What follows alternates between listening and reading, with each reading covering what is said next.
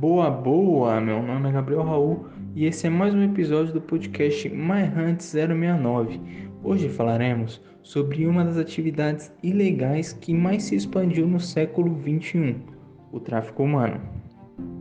De maneira geral, o tráfico de pessoas consiste no ato de comercializar, escravizar, explorar e privar vidas, caracterizando-se como uma forma de violação dos direitos humanos por ter impacto diretamente na vida dos indivíduos. No que diz respeito aos encarregados, são divididos em três funções: os traficantes, que são responsáveis pelo transporte da vítima até o local solicitado, visando um grande lucro com essa ação. Os empregadores, que são responsáveis pela administração e tiram proveito da mão de obra produzida pela vítima rebaixada. E por fim, os consumidores, que são responsáveis para a rendimento e por usufruir do trabalho produzido por eles. O tráfico de pessoas é, em todo o mundo, o terceiro negócio ilícito mais rentável, logo depois das drogas e das armas. Essa prática não exclui nenhum país, nem indivíduos, mesmo que mulheres, crianças e adolescentes sejam as principais vítimas.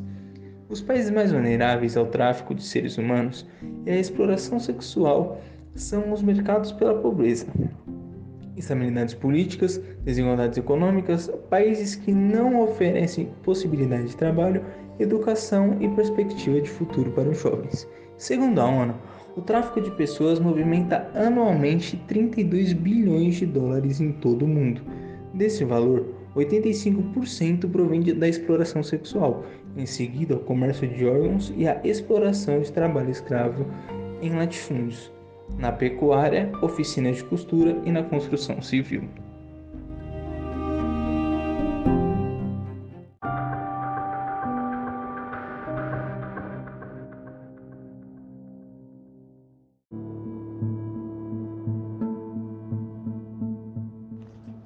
Esse crime cresce ano após ano e o número de rotas para a circulação das vítimas também.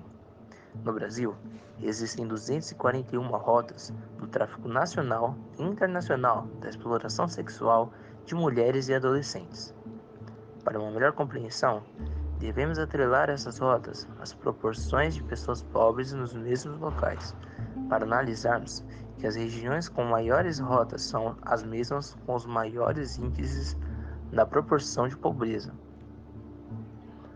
Portanto, diante desse cenário, tanto no Brasil como no mundo, fica evidente que qualquer esforço para o combate ao tráfico de pessoas deve levar também em consideração ações mais amplas, como o combate à pobreza e às desigualdades sociais, assim como a defesa dos direitos humanos a todos.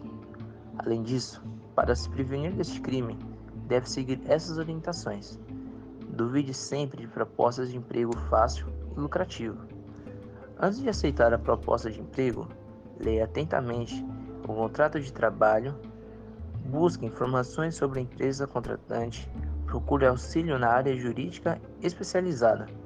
atenção é redobrada em caso de propostas que incluam deslocamentos, viagens nacionais e internacionais. Evite tirar cópias dos documentos pessoais e deixá-las em mãos de parentes ou amigos. Deixe endereço, telefone ou localização da cidade para onde está viajando. Informe para a pessoa que está seguindo viagem endereços e contratos de consulados, ONGs e autoridades da região. Nunca deixe de se comunicar com familiares e amigos. Em caso de tráfico de pessoas, denuncie Disque 100 ou ligue 180. Bom, esse foi o nosso podcast de hoje. Espero que tenham gostado e até mais.